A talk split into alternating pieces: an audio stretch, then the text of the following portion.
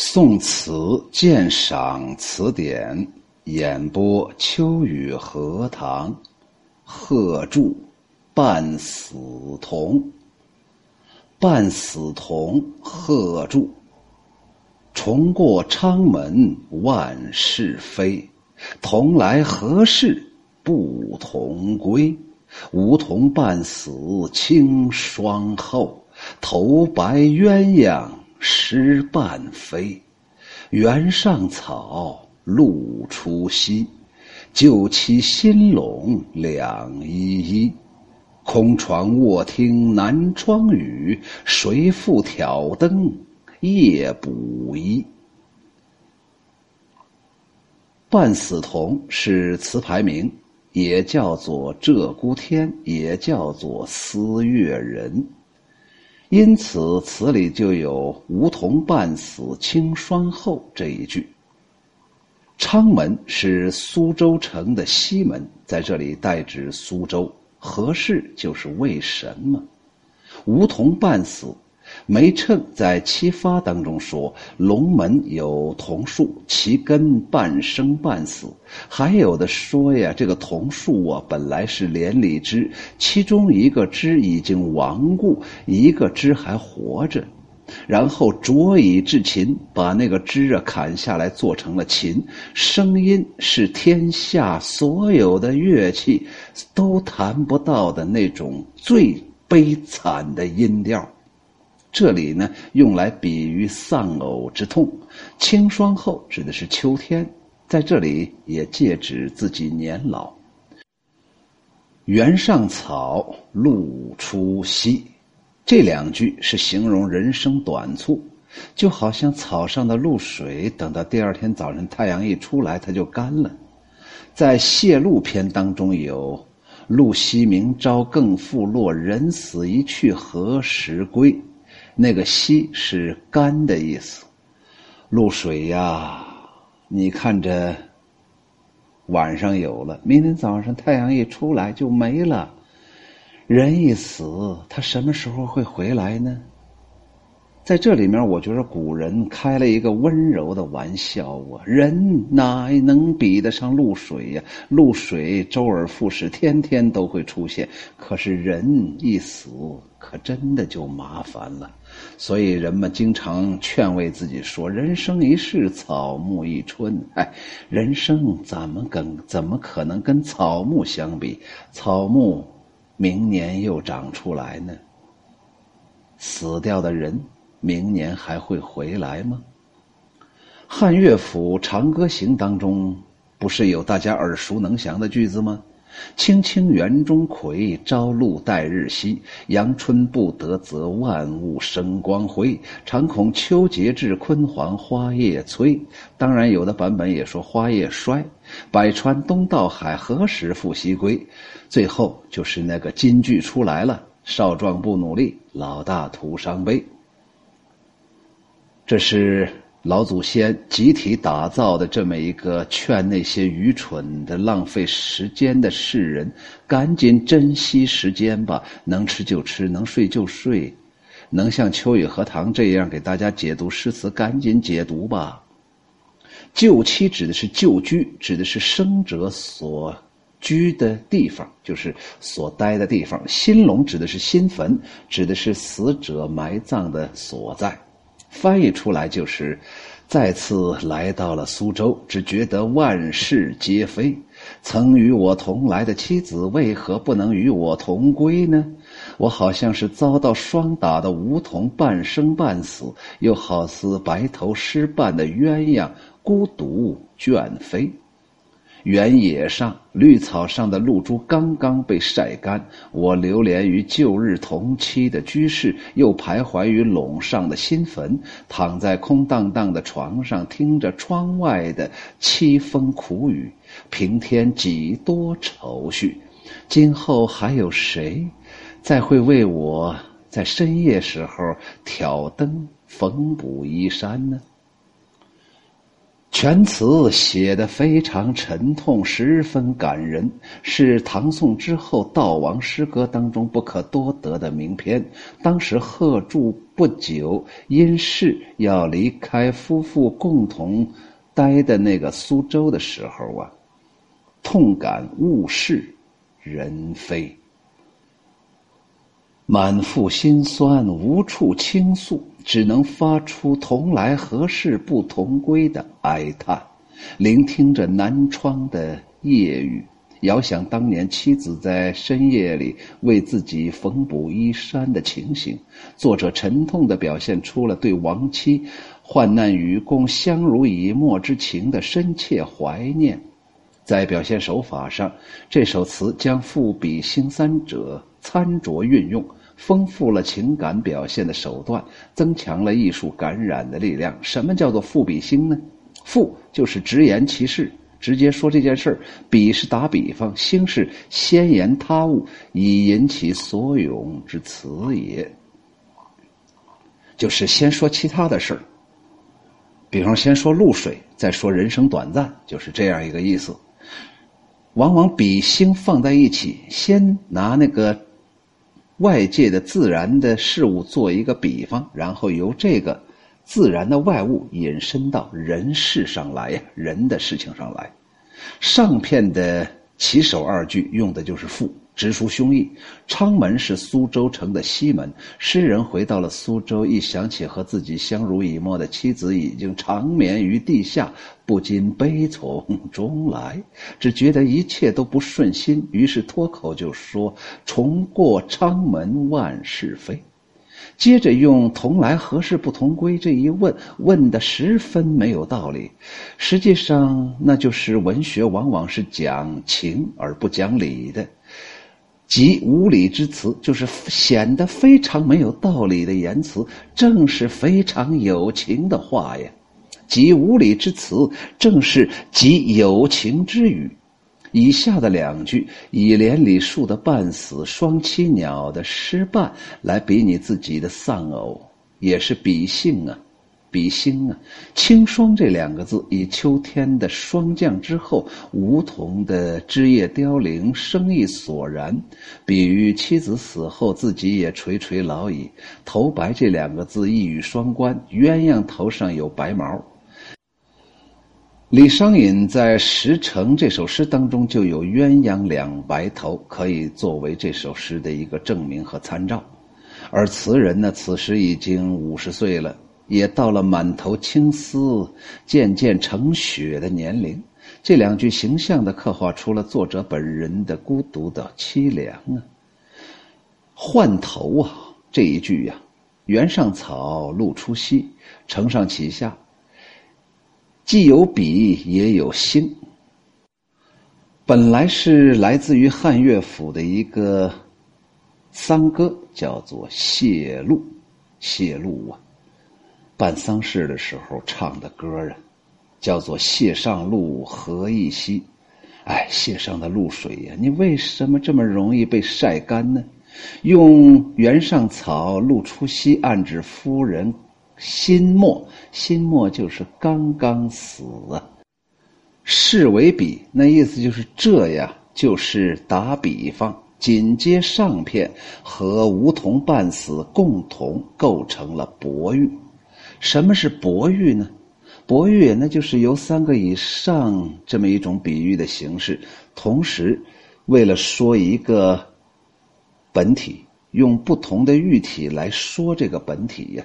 比方说朱自清写的是雨，雨是本体，然后他用三个喻体，他说雨是最寻常的，一下就是三两天，可别恼，看像牛毛，像花针。像细丝，密密的斜织着，人家屋顶上全笼着一层薄烟。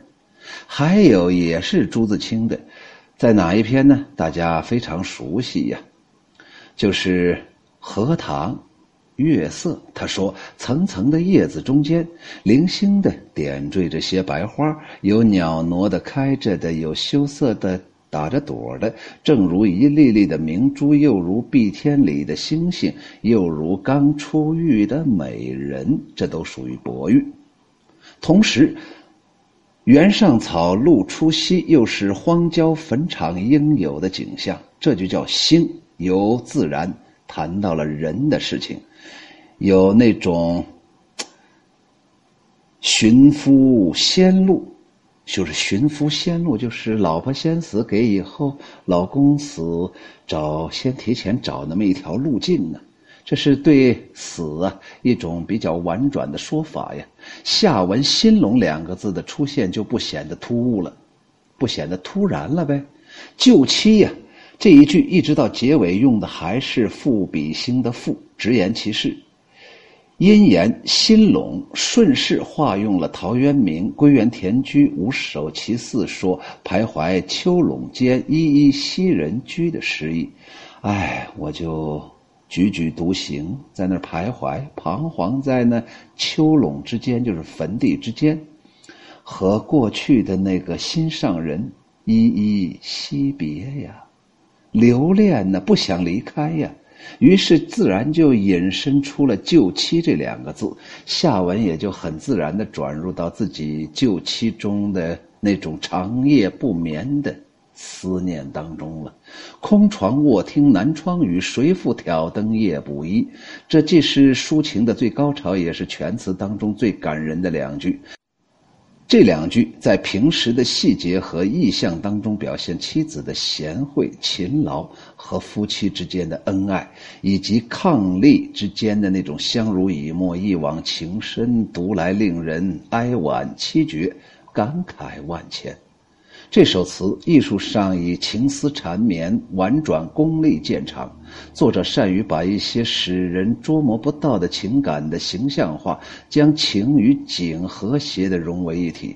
词中以梧桐半死、鸳鸯失伴作为一种形象化的比喻，表达了作者内心深处对亡妻之痛爱。又用草间的霜露比喻人生的短促。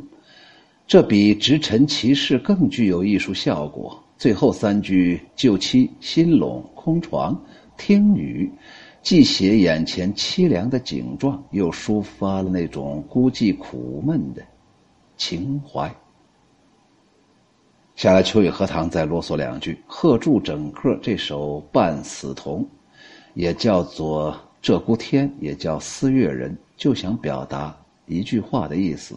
我想，我那死去的老婆。重过昌门万事非。所谓睹物思人，又到了这么一个原来大家一起玩过的这么一个场景。可是现在我身边少了那么一个可爱的他，于是他就觉着一个人的死去，他用了万事非来形容一。对万表现出这一个人在他内心给他带来的分量之重，失去一个人等于说所有的一切全部都完了。通过刚才的讲解，大家知道此时此刻，哎，这个贺铸啊，也是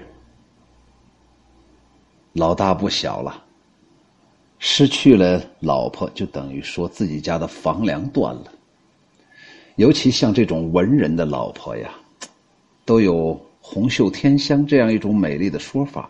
一旦红袖衰老死去，没有人给他添香，若个书生万户侯，文人能干什么呢？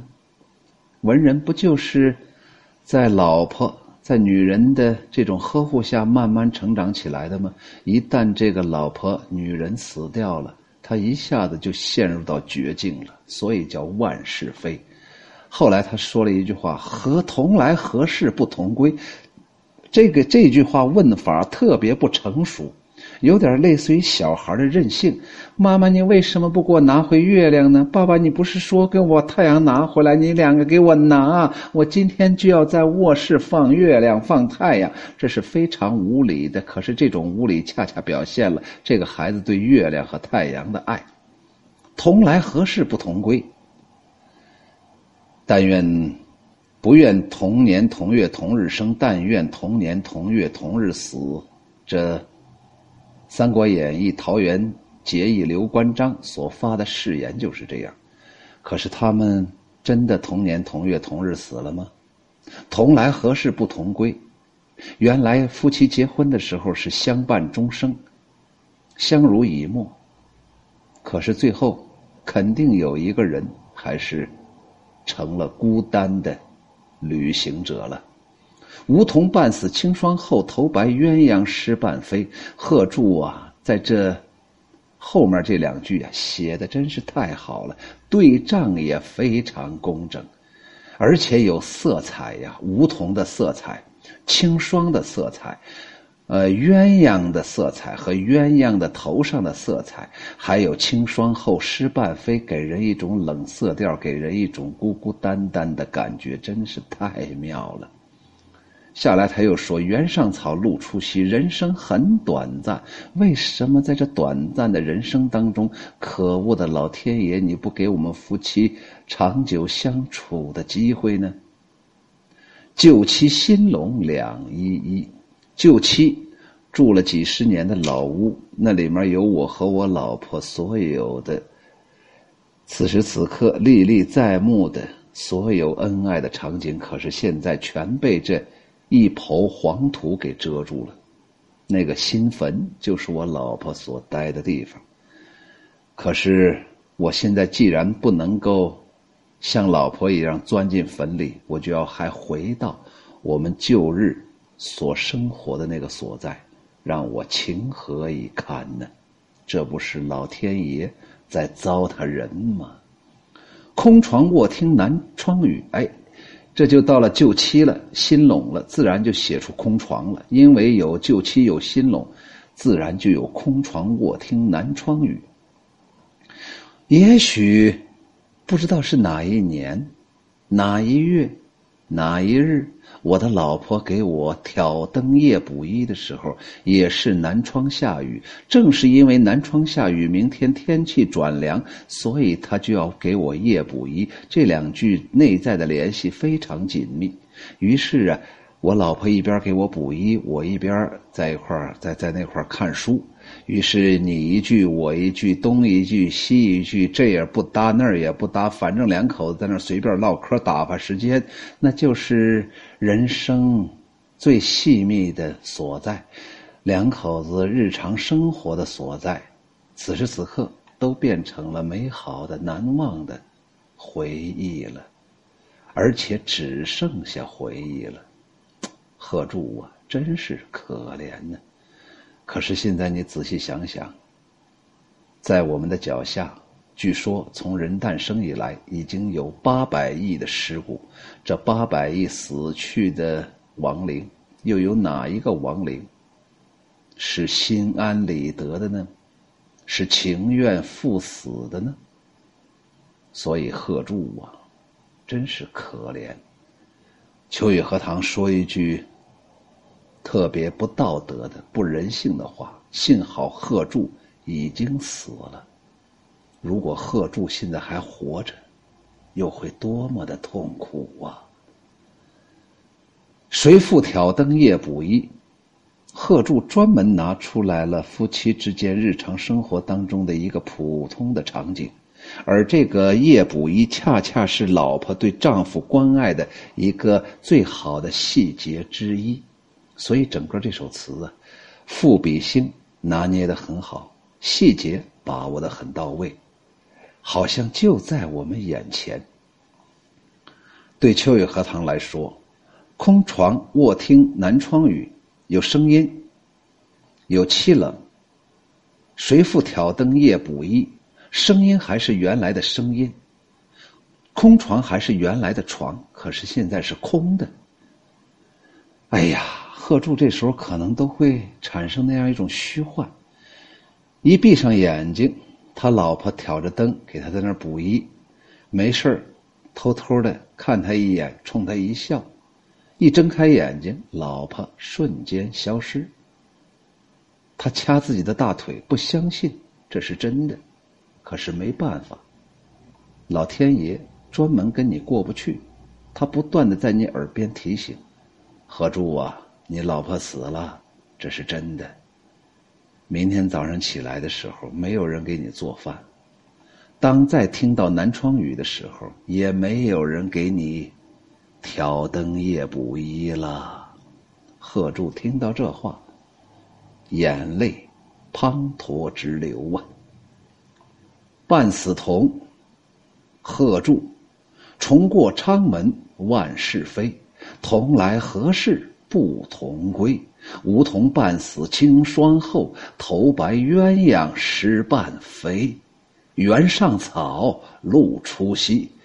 酒起新笼两依依，空窗卧听南窗雨。